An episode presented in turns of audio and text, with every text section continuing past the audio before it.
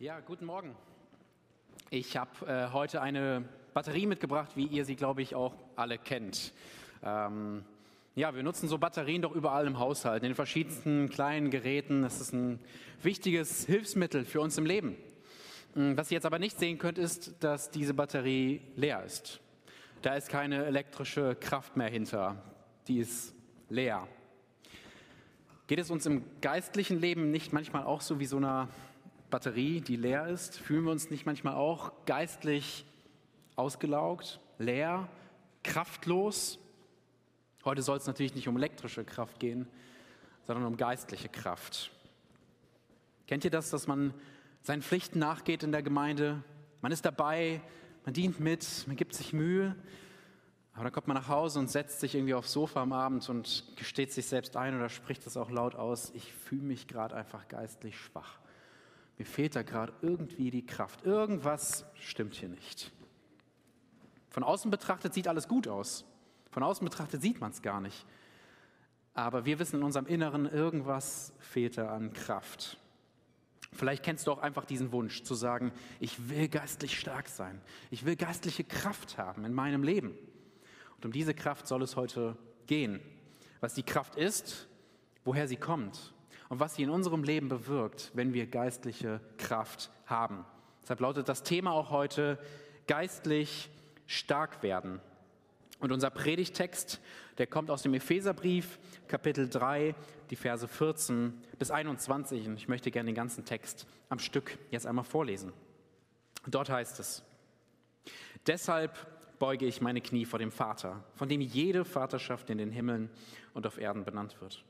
Er gebe euch nach dem Reichtum seiner Herrlichkeit mit Kraft gestärkt zu werden durch seinen Geist an dem inneren Menschen, dass der Christus durch den Glauben in euren Herzen wohnt und ihr in Liebe gewurzelt und gegründet seid damit ihr imstande seid, mit allen Heiligen völlig zu erfassen, was die Breite und Länge und Höhe und Tiefe ist, und zu erkennen die Erkenntnis übersteigende Liebe des Christus, damit ihr erfüllt werdet zur ganzen Fülle Gottes. Dem aber, der über alles hinaus zu tun vermag, über die Maßen mehr, als wir erbitten oder erdenken, gemäß der Kraft, die in uns wirkt, ihm sei die Herrlichkeit in der Gemeinde und in Christus Jesus auf alle Geschlechter hin von Ewigkeit zu Ewigkeit. Amen. Was für ein starkes Gebet, das Paulus doch hier spricht, oder? Da ist ein Punkt nach dem anderen, wo man eigentlich stehen bleiben möchte und einfach mal reinschauen möchte, was da steht. Und das werden wir jetzt versuchen, Vers für Vers uns einfach mal anzuschauen, was in diesem Gebet hier Ermutigendes auch für uns drinsteht. Wir starten mit dem ersten Punkt, der lautet stark durch Gebet. Paulus beginnt sein, diesen Abschnitt mit den Worten deshalb. Worauf bezieht er sich? Warum deshalb? Warum, warum betet er für die Epheser? Der Text, den wir eben gelesen haben, der schließt im Grunde die erste Hälfte des Epheserbriefs, die ersten drei Kapitel ab. Und in diesen ersten drei Kapiteln, da geht es im Grunde darum, welche Identität wir als Christen und wir als Gemeinde haben, wer wir sind, durch das, was Christus in uns getan hat. Nicht, was wir tun, sondern wer wir sind, wessen wir uns sicher sein können. Wir sind errettete und erwählte Kinder Gottes, was schon in den Liedern angeklungen ist. Wir sind erwählte Kinder Gottes, die durch Christus einmal heilig und tadellos vor Gott stehen dürfen. Wir waren geistlich tot und waren verloren, aber Christus, indem er für uns starb, hat uns zu geistlichem Leben wieder auferweckt. Wir sind als Gemeinde eine Einheit, zusammengewachsen, zusammengestellt aus allen Nationen, ein Körper, ein Tempel, dessen Haupt Jesus Christus ist. All das sind wir, wegen dem, was Gott in uns getan hat. Und in der zweiten Hälfte des Briefes, da geht er dann darauf ein, was es heißt, gemäß seiner Identität als Christ zu leben. Wie unser Verhalten, unser Leben als Christ auch einfach geprägt sein sollte. Und genau hier zwischen, zwischen diese beiden Themen setzt Paulus dieses Gebet. Zwischen wer ich bin als Christ und wie mein Leben aussehen sollte als Christ. Und ich weiß nicht, ob ihr es kennt, ich kenne dieses Spannungsfeld, das dazwischen liegt. Manchmal schaue ich auf mein Leben und denke mir, das entspricht manchmal nicht ganz so der Identität, die ich doch eigentlich in Christus habe. Das ist ein Spannungsfeld irgendwie dazwischen. Und Paulus zeigt uns mit diesem Gebet, wie man diese Brücke schlägt von unserer Identität zu unserem Leben als Christ. Paulus beginnt sein Gebet oder dieser Text beginnt erstmal damit, dass Paulus sagt, er, er beugt seine Knie vor dem Vater. Das, so steht es in Vers 14. Warum? Denn einerseits ist Gott der Vater, zu dem wir laut Vers 12 des gleichen Kapitels freien Zugang haben. Wir können offen zu Gott kommen, offen zu ihm sprechen, ihm sagen, äh, was, was uns bewegt. Wie zu einem guten Vater dürfen wir kommen und frei zu ihm reden. Gleich, gleich, ähm, in gleicher Weise ist Gott aber auch der Vater, von dem jede Vaterschaft benannt wird, heißt es in Vers 15. Eine ungewöhnliche Formulierung, oder? Aber es ist im Grunde ein Wortspiel. Er ist der Vater, von dem jede Vaterschaft ihren Namen her hat. Was Paulus hier damit ausdrücken möchte, ist, es ist Gott, der Vater, von dem alles seine Existenz verdankt. Alles im Himmel, alles auf Erden verdankt Gott seine Existenz und verdankt Gott seinen Namen. Ohne ihn wäre nichts. Und deshalb verbeugt er sich vor diesem anbetungswürdigen Gott, der einerseits Vater ist, aber andererseits auch der hocherhobene Gott ist. Zu diesem Gott betet er, zu diesem Gott dürfen auch wir mit diesem Gebet, um dem das gleich geht, zu ihm kommen. Geistlich stark werden, das, beginnt, äh, das lernen wir jetzt hier schon zu Anfang, ist ähm, etwas, das mit Gebet beginnt. Geistlich stark werden beginnt mit Gebet. Es beginnt damit, dass wir auf die Knie gehen zum Vater und zu ihm beten. Jesus sagte zu Beginn der Bergpredigt Matthäus 5, glücklich ist der, der geistlich arm ist. Also geistlich stark werden beginnt auch damit, dass wir geistlich arm werden. Glücklich ist der, der geistlich abhängig ist von Gott. Es geht auch darum anzuerkennen, dass wir aus uns keine geistliche Stärke produzieren oder irgendwie erarbeiten könnten, sondern dass diese geistliche Stärke, diese Stärke in unserem Inneren alleine aus ihm kommt. Und deshalb ist das Gebet so wichtig, dass wir zu Gott kommen, der allein es ist, der uns geistliche Stärke geben kann. Und deshalb kann ich euch in dieser Predigt jetzt heute nicht irgendeinen Fünf-Schritte-Plan geben hin zu geistlicher Stärke. Tu diese drei Schritte und du wirst geistlich stark. Ich kann euch heute nur einen Schritt anbieten und dieser Schritt lautet, komm zu Vater und bete zu ihm. Und dann wird er in dir seinen Drei-Schritte-Plan durchführen. Und darüber spricht Paulus auch in seinem Gebet. Und da dürfen wir einfach staunen über das, was in diesen Versen kommt. Wir gehen mal weiter zu Vers 16, wo das Gebet jetzt so richtig erst loslegt. In Vers 16 heißt es, er gebe euch nach dem Reichtum seiner Herrlichkeit mit Kraft gestärkt zu werden durch seinen Geist an dem inneren Menschen. Paulus betet für die Epheser, dass Gott ihnen nach dem Reichtum seiner Herrlichkeit gibt. Man könnte auch sagen, gemäß oder entsprechend dem Reichtum seiner Herrlichkeit. Nicht aus seinem Reichtum, sondern gemäß seinem Reichtum. Angenommen, ihr trefft einen sehr reichen Menschen und ihr fragt jetzt diese Person, ob sie nicht vielleicht für ein tolles Projekt unserer Gemeinde, nehmen wir mal die Obdachlosenarbeit, ob diese Person nicht dafür etwas spenden möchte, etwas finanziell geben möchte. Jetzt gibt diese reiche Person vielleicht 200 Euro, lassen wir das mal 1000 Euro sein. Das ist eine Menge Geld. Dann würde diese reiche Person aus ihrem Reichtum heraus geben. Aber gemäß, entsprechend dem Reichtum zu geben, bedeutet, dass diese Person fragen würde, wie viel brauchst du? Ich decke die Rechnung. Entsprechend dem Reichtum bedeutet, so überreich die Person ist, so überreich gibt sie. Und so ist Gott.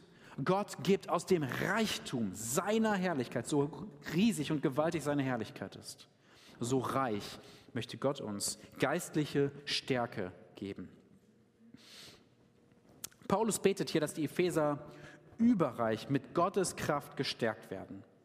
Hier hören wir auch wieder etwas raus. Er sagt, es soll durch den Geist passieren. Also wieder wird deutlich, ja, es ist nicht etwas, was wir produzieren können, sondern etwas, das Gott in uns tun kann.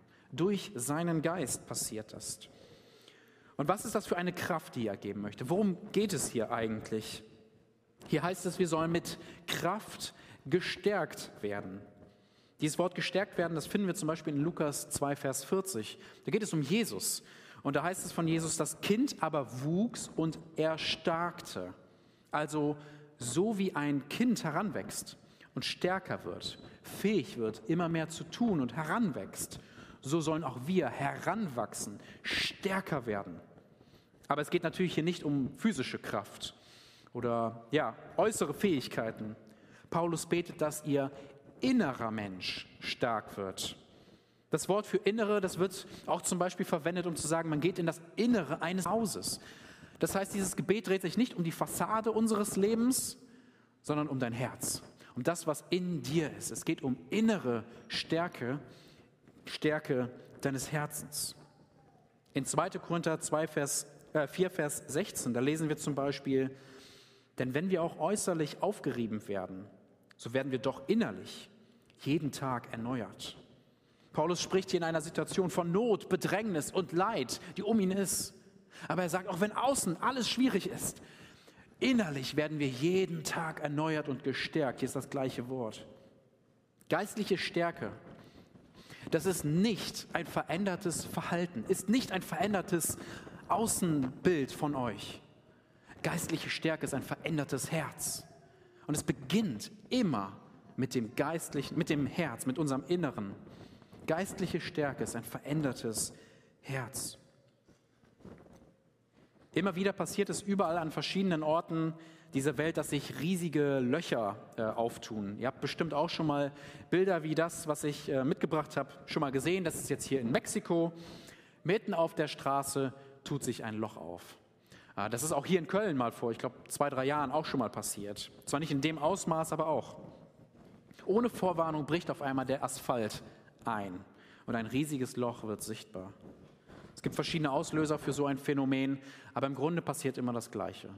Aus irgendeinem Grund sackt die Erde unter dem Asphalt ein und es entsteht eine kleine Aushöhlung.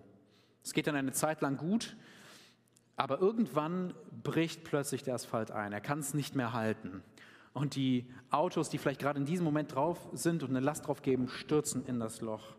Das Loch wird sichtbar, das schon vorher da war. Ich glaube, wir Christen stehen manchmal auch in der Gefahr, dass uns sowas im geistlichen Leben irgendwie passiert. Gordon MacDonald, der hat das mal als Aushöhlungssyndrom bezeichnet. Nach außen hin geben wir uns viel Mühe, ein gutes christliches Leben zu leben, tolles Erscheinungsbild darzustellen und das vielleicht auch aus wirklich guten Motiven, nicht um was vorzuspielen, sondern aus guten Motiven. Wir wollen ein gutes christliches Leben leben. Wir dienen mit, wir arbeiten an unserem Verhalten, wir waren das Bild eines guten Christen. Aber während wir an unserem Äußeren arbeiten, merken wir, dass unser Inneres auf der Strecke bleibt. Und dann entsteht plötzlich so ein Vakuum in unserem Herzen, weil wir das Innerliche vernachlässigt haben. Geistliche Stärke ist nicht ein verändertes Verhalten. Geistliche Stärke ist ein verändertes Herz. Und ein verändertes Herz führt zu einem veränderten Verhalten. Das ist die Reihenfolge, die wichtig ist zu beachten. Aber wir überspringen, glaube ich, ganz oft das Herz, oder? Wir gehen direkt zum Verhalten. Ist ja auch irgendwie viel einfacher, ne? zu sagen, ich versuche jetzt diesen und diesen Punkt, mich anders dazu verhalten, mein Verhalten zu verbessern. Es ist viel schwieriger zu sagen, ich versuche jetzt mal mein Herz zu verändern. Warum? Weil das keiner von uns kann. Ich kann es nicht. Ich habe es nicht in meiner Hand. Vielleicht überspringen wir es deshalb manchmal ganz gerne und sagen, komm, ich, ich versuche selber aus meiner Kraft. Unterbewusst, wir sagen uns das vielleicht noch nicht mal so, so ehrlich. Aber wir tun es. Statt zu sagen, Gott, ich vertraue auf deine Kraft, weil du mein Herz verändern kannst. Und das wird mein Leben verändern. Erst dann werde ich es schaffen, das Leben zu leben, für das ich berufen wurde. Wenn wir es falsch rum machen, entsteht irgendwann ein Krater in unserem Leben, ein Vakuum. Und irgendwie vielleicht irgendwann der Moment, an dem wir zusammenbrechen und merken, ich kann nicht mehr. Vielleicht bist du sogar momentan in so einem Punkt, wo du sagst, ich kann nicht mehr. Ich bin geistlich am Ende. Die Kraft ist nicht mehr da. Ich bin eine leere Batterie, um ehrlich zu sein. Dann will ich dich heute ermutigen. Diese Kraft musst du nicht aus dir wieder neu generieren. Komm zum Vater. Bete zu ihm. Und er gibt dir Kraft, die du brauchst in deinem Inneren. Wir brauchen dieses Gebet für uns. Wir brauchen das Gebet aber auch für andere, dass Gott uns Kraft gibt. Also noch einmal, heute gibt es keinen Fünf-Schritte-Plan für euch. Fünf Dinge, die ihr tun müsst, um geistlich stark zu werden. Nur einen Schritt. Lasst uns zum Vater kommen und zu ihm beten, dass er es uns schenkt. Denn wenn wir mit Gottes Kraft gestärkt werden, passiert Faszinierendes in unserem Leben. Das zeigt Paulus dann im weiteren Verlauf des Gebets auf. Schauen wir mal in die Verse, in Vers 17. Die Folge ist nämlich, Christus ist dann in uns zu Hause. Das heißt in Vers 17, dass der Christus durch den Glauben in euren Herzen wohnt. Paulus zeigt also die Folge des Gebets auf, um geistliche Stärke. Die Folge ist, Christus wohnt in uns. Jetzt könnte man sagen, Moment mal, ich, ich bin doch schon Christ, da wohnt Jesus doch schon längst in mir. Muss er jetzt nochmal in mir wohnen? Das stimmt. Aber es geht hier in diesem Moment nicht um diesen Moment deiner Bekehrung, deiner Umkehr zu Gott. Was hier gemeint ist, ist, wenn wir geistlich stärker werden, nimmt Christus immer mehr Raum ein in unserem Leben. Er beginnt jeden Raum unseres Lebens in Beschlag zu nehmen. Er ist zu Hause in uns. Hier geht es nicht um die Frage, ob Jesus im Gläubigen Wohnung einnimmt, sondern ob er wirklich zu Hause ist in uns. Ja, wenn wir im Urlaub in einer Ferienwohnung sind, dann leben wir zwar in der Wohnung, aber wir sind ja ganz ehrlich nicht zu Hause oder sesshaft dort. Und das merkt man uns an, wie wir uns dort verhalten, wie wir uns auf die Möbel setzen. Ja, wir fangen jetzt nicht an, die Wände zu streichen. Wir sind nur zu Besuch. Aber wenn wir ein, sagen wir mal, ein Haus kaufen, das ein bisschen runtergekommen ist, dann fangen wir doch an, jeden Raum dieses Hauses zu verändern, anzupacken. Wir ändern es, weil es unser Zuhause ist. Und wir machen dieses ganze Haus, das Ganze, was wir dort haben, machen wir zu unserem Zuhause.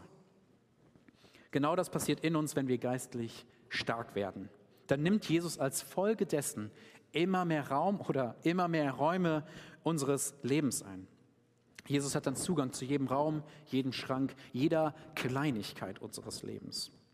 Er ist in uns zu Hause. Er wird kontrollierender Faktor unserer Einstellungen, unseres Verhaltens, unserer Werte. Ja, es verändert, wie wir, er prägt, wie wir arbeiten, wie wir uns in der Familie verhalten, wie wir unsere Steuererklärung machen, wofür wir unsere Finanzen nutzen.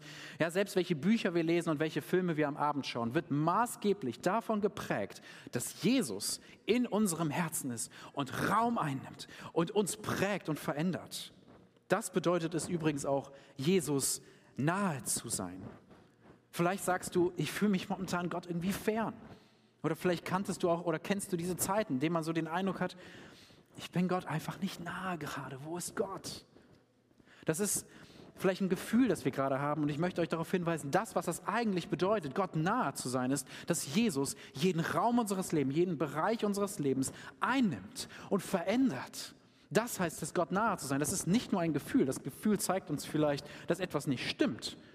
Gott nahe zu sein bedeutet, dass Jesus in uns zu Hause ist und dann werden wir auch merken, glaube ich, in unserer Gefühlswelt, dass Gott in uns ist, dass er da ist, dass ich ihm nah bin und dass er mich prägt und verändert. Ich will das. Ich will, dass Jesus immer mehr in mir wohnt, immer mehr Raum einnimmt. Ja, und selbst die Kleinigkeiten meines Lebens prägt. Und wenn du das auch willst, dann möchte ich dich wieder darauf hinweisen. Bete zu Gott, dass er die geistliche Stärke gibt. Dann gibt er die geistliche Stärke, führt es dazu, dass Christus immer mehr in dir zu Hause ist. Paulus betet das aber auch für andere. Er betet es ja hier in diesem Moment nicht für sich, sondern er betet es für die Epheser. Deshalb will ich auch hier ermutigen, dass wir auch für andere dieses Gebet beten. Zum Beispiel für deinen Ehepartner oder deine Kinder kannst du dieses Gebet sprechen, dass, äh, dass sie geistlich stark werden.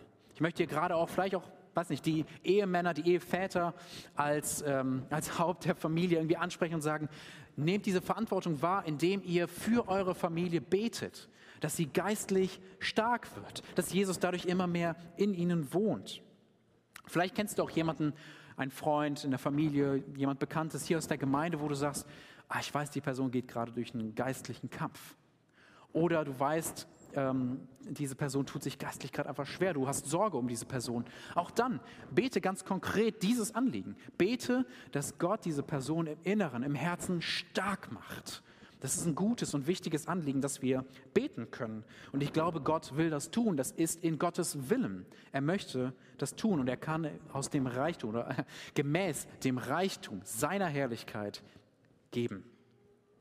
Ich will damit gern zum zweiten Punkt kommen.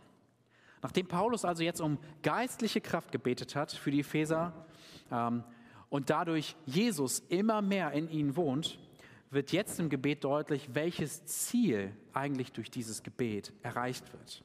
Denn Durch geistliche Stärke können wir Gottes Liebe immer mehr erkennen. Der zweite Punkt lautet Stärke, die uns Gottes Liebe erkennen lässt. Ich lese ab den Vers 17b bis 19a. Da heißt es, und ihr in Liebe gewurzelt und gegründet seid, damit ihr imstande seid, mit allen Heiligen völlig zu erfassen, was die Breite und Länge und Höhe und Tiefe ist und zu erkennen die Erkenntnis übersteigende Liebe des Christus Vielleicht habt ihr schon gemerkt, unser Bibeltext, der baut sich auf wie, wie eine Treppe.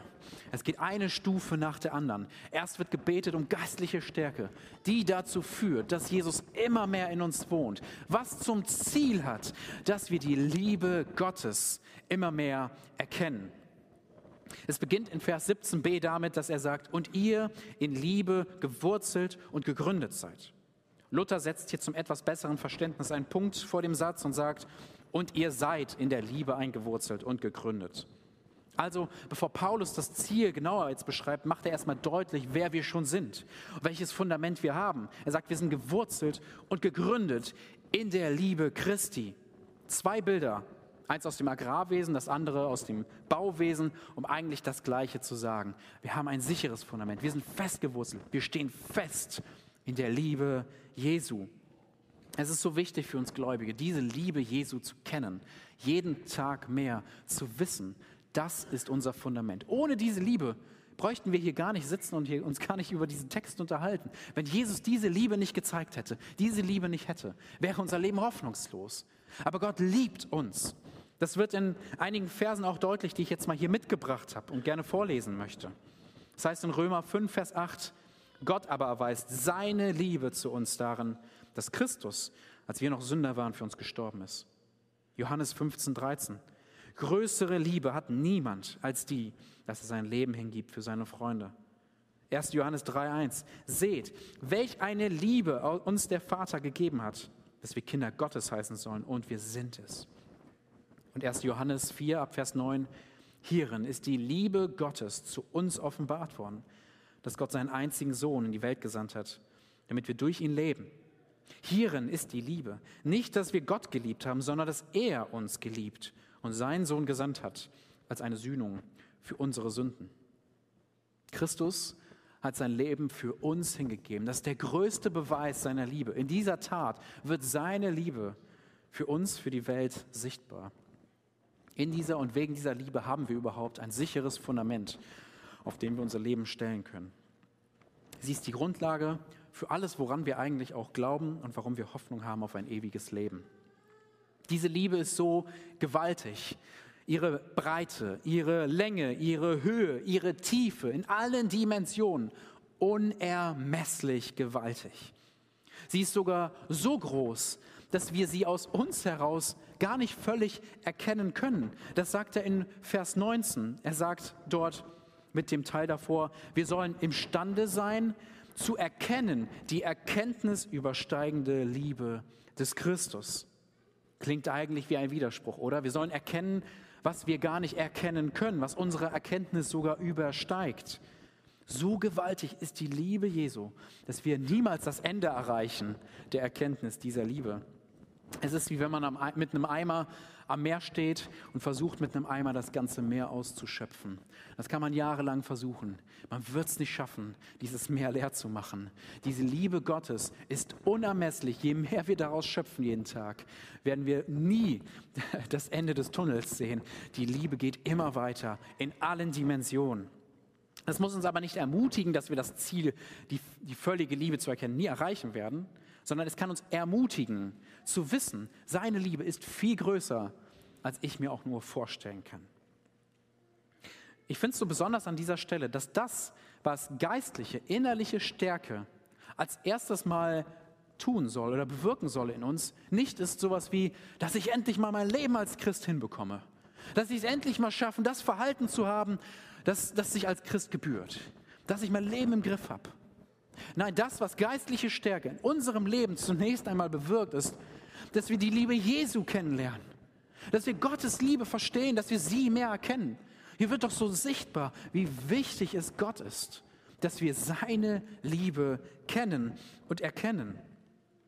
Vielleicht hast du momentan ja irgendwie Kämpfe in deinem Leben, Zweifel an der Liebe Jesu und sagst dir, wie kann Gott mich lieben? Liebt er mich wirklich trotz all meiner Fehler?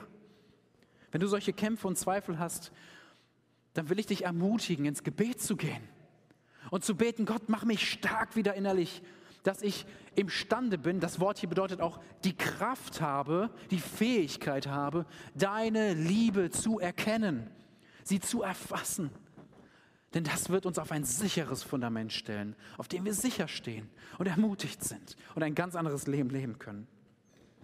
Gott will, dass wir wissen, wie sehr er uns liebt.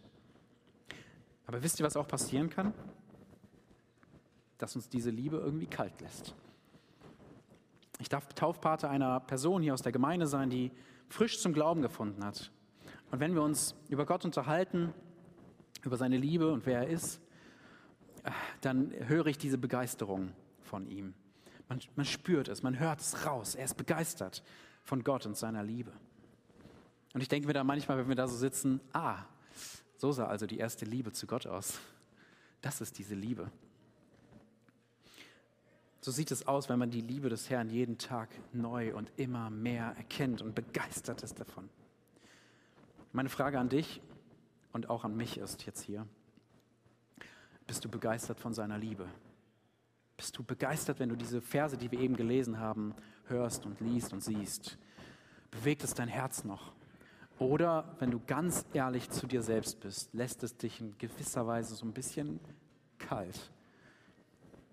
Wisst ihr, die gleiche Gemeinde in Ephesus, an die ja hier dieser Text geht, diese gleiche Gemeinde, an die geht ein Sendschreiben der Offenbarung mit dem Inhalt so ungefähr, Ihr macht so unglaublich viel. Wahnsinn, was ihr alles tut. Ihr tut und macht. Ihr meidet das Böse, verurteilt es. Ihr leidet sogar für den Herrn. Aber wisst ihr was? Ihr habt die Liebe vergessen. Ihr habt eure erste Liebe verlassen. Hier ertappe ich mich auch irgendwie so ein bisschen.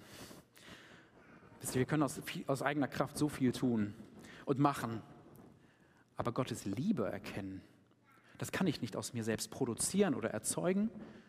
Das ist etwas, was Gott in uns tut. Sie ist so unermesslich, dass wir aus uns heraus diese Liebe nicht mehr erkennen können. Aber Gott kann es durch seine Stärke, durch seine Kraft in uns, schenkt er uns Erkenntnis seiner Liebe. Und das brauchen wir als Gläubige, dass wir wieder Feuer fangen, begeistert sind davon, was Jesus für uns getan hat. Weil wer seine Liebe kennt, wird als Reaktion selbst lieben. Und es beginnt alles mit Gebet. Gebet und geistliche Stärke hier. Wir sind aber noch nicht ganz am finalen Ziel äh, dieses Gebets angekommen. Mich erinnert dieser Text irgendwie auch an eine Rakete. Äh, wenn so eine Rakete startet, vielleicht habt ihr das ja schon mal gesehen in einem Video, dann mit richtig viel Schub und Kraft. Das ist unglaublich, was für Kräfte da wirken, die diese Tonnen in die Luft bewegen. Mit voller Kraft startet die Rakete. Dann bei einer gewissen Höhe startet die nächste Zündstufe und es gibt nochmal Schubkraft. Und dann ab einer gewissen Höhe wieder nochmal neue Zündstufe, Schub und die Rakete fliegt Richtung Ziel. So ist für mich irgendwie dieser Text hier. Wenn Gott uns geistlich stark macht, dann startet diese Rakete sinnbildlich mit voller Kraft, mit seiner Kraft in uns. Wir sind nur die Astronauten, die drin sitzen in der Rakete. Das ist nicht unsere Kraft. Gottes Kraft bringt uns ans Ziel. Sie startet und dann zündet die nächste Stufe. Gott nimmt immer mehr Platz ein in unserem Leben. Er wohnt in uns. Und dann die nächste Zündstufe, die wieder Schub gibt. Wir erkennen Gottes Liebe immer mehr. Wir werden immer mehr erfassen, was er für uns getan hat am Kreuz. Und dann fliegen wir wohin? Das zeigt uns Vers 19, wo die Rakete hinfliegt. Vers 19 heißt es, damit ihr erfüllt werdet zur ganzen Fülle Gottes. Das ist das Finale. Das ist das Ziel. Alles vorher soll zu diesem Ziel hinführen. Aber jede Stufe davor ist genauso wichtig. Wir brauchen das. Durch diese Stufen kommen wir zu diesem Ziel. Stufen, die Gott in uns aber ausführt durch seine Kraft. Und dieses Ziel ist, dass wir zur ganzen Fülle Gottes erfüllt werden. Was bedeutet das eigentlich genau? Ein paar Verse weiter, in Kapitel 4, Vers 13 sagt Paulus, dass wir zu mündigen Christen heranreifen und in die ganze Fülle hineinwachsen, die Christus in sich trägt. Hier wird erfüllt werden im ersten Teil mit heranreifen übersetzt. Wir sollen also zu mündigen Christen heranreifen und immer mehr erfüllt werden, in diese Fülle hineinwachsen. Eine Fülle, die Christus in sich trägt, die Christus schon vollkommen hat. Das ist das Ziel. Im Grunde Jesus ähnlicher werden, weil Jesus derjenige war, in dem die ganze Fülle Gottes war. Er lebte das perfekte Leben. Er lebte das heilige Leben und spiegelte vollkommen das Wesen Gottes dar. Darum geht es hier. Die Fülle Gottes, sein Wesen widerspiegeln in unserem Leben. Manchmal sagen wir doch von Kindern, wenn wir sie beobachten, ah, der Junge, der kommt ja ganz nach seinem Vater. Oder zu vielleicht einem Mädchen sagen, ah, dieses Mädchen, das kommt ja ganz nach der Mutter. Man sieht das sofort, ne, wie, wie sie sich verhält. Wir sagen das, weil wir Charakterzüge, Eigenschaften, Verhaltensweisen dieses Kindes sehen, die wir auch in den Eltern sehen. Wir entdecken die Eltern in diesem Kind wieder. Die Kinder spiegeln ihre Eltern wieder. Und genau das ist hier irgendwie der Punkt. Die Menschen sollen, wenn sie uns sehen, sagen können, ich sehe Jesus in dir. Ich sehe, dass er dich prägt, dass er in dir wohnt, dass er dein Herz stark macht, dass du seine Liebe kennst. Man merkt es dir an, denn du spiegelst mit deinem Leben Jesus wieder. Erfüllt zu werden mit der Fülle Gottes bedeutet, mehr zu werden wie Jesus. Das ist das Ziel. Wie das ganz konkret dann aussehen kann, das beschreibt Paulus dann in den Kapitel, Kapiteln 4 bis 6 und nennt einige wichtige Punkte, wie unser Leben als Christen aussehen sollte. Aber hier vorher kommt er erstmal zu diesem Gebet, um uns zu sagen, wir brauchen diese geistliche Kraft, um dieses Leben überhaupt leben zu können, um Richtung dieses Ziel, in dieses, zu diesem Ziel äh, uns zu bewegen. Geistliche Stärke, das will ich noch einmal wiederholen, ist nicht ein verändertes Verhalten. Es ist ein verändertes Herz. Und ein verändertes Herz führt dazu, dass wir die Liebe Jesu täglich mehr erkennen und ihm ähnlicher werden. Das, was Gott in unserem Leben als Christen getan hat und auch was er in uns tut, das lässt Paulus in den letzten zwei Versen unseres Abschnittes dann einfach nur anbeten. Wer die Stärke durch Gott erlebt und die Liebe Gottes erkannt hat, der beginnt zwangsläufig auch anzubeten. Lasst uns die Verse 20 und 21 lesen. Dem aber, der über alles hinaus zu tun vermag, über die Maßen mehr, als wir bitten oder erdenken, gemäß der Kraft, die in uns wirkt, ihm sei die Herrlichkeit in der Gemeinde und in Christus Jesus auf alle Geschlechter hin, von Ewigkeit zu Ewigkeit. Amen. So stark, was Paulus hier sagt, oder? Gott kann über alle Maßen mehr tun, als wir erbitten oder denken könnten. Vielleicht fragst du dich, kann Gott mir diese Kraft geben? Kann er mich auch wirklich stark machen? Er kann mehr tun, als wir erbitten können. Er kann sogar mehr tun, als wir uns auch nur mit unserer begrenzten Vorstellungskraft überlegen könnten. Gott ist zu allem fähig. Alles und jeder ähm, hat, seinen Ursprung, ver, ver, ähm, hat seinen Ursprung in Christus.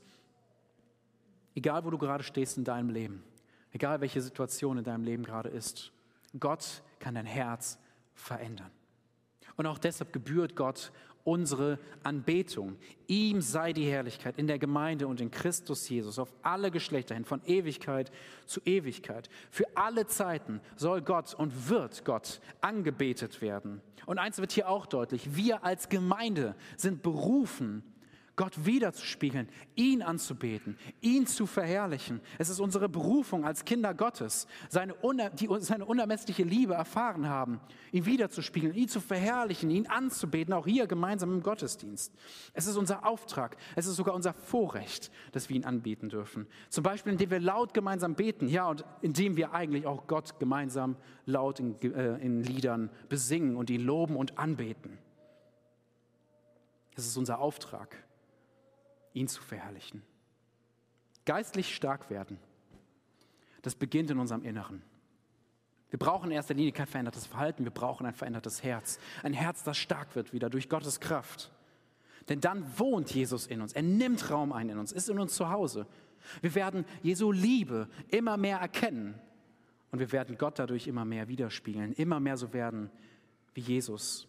Deshalb möchte ich euch abschließend einfach nur noch einmal ermutigen dieses Gebet zu beherzigen. für euch zu beten, dass Gott euch innerlich in eurem Herzen, in eurem Inneren stark macht, dass er euch diese Kraft gibt, damit diese Stufen danach in eurem Leben auch passieren. Vielleicht hast du dich bei der einen oder anderen Frage, die ich gestellt habe, auch wiedergefunden in der Situation, in der du gerade bist. Bete dieses Gebet und lass auch gerne für dich beten. Paulus betet hier bewusst für die Gemeinde in Ephesus.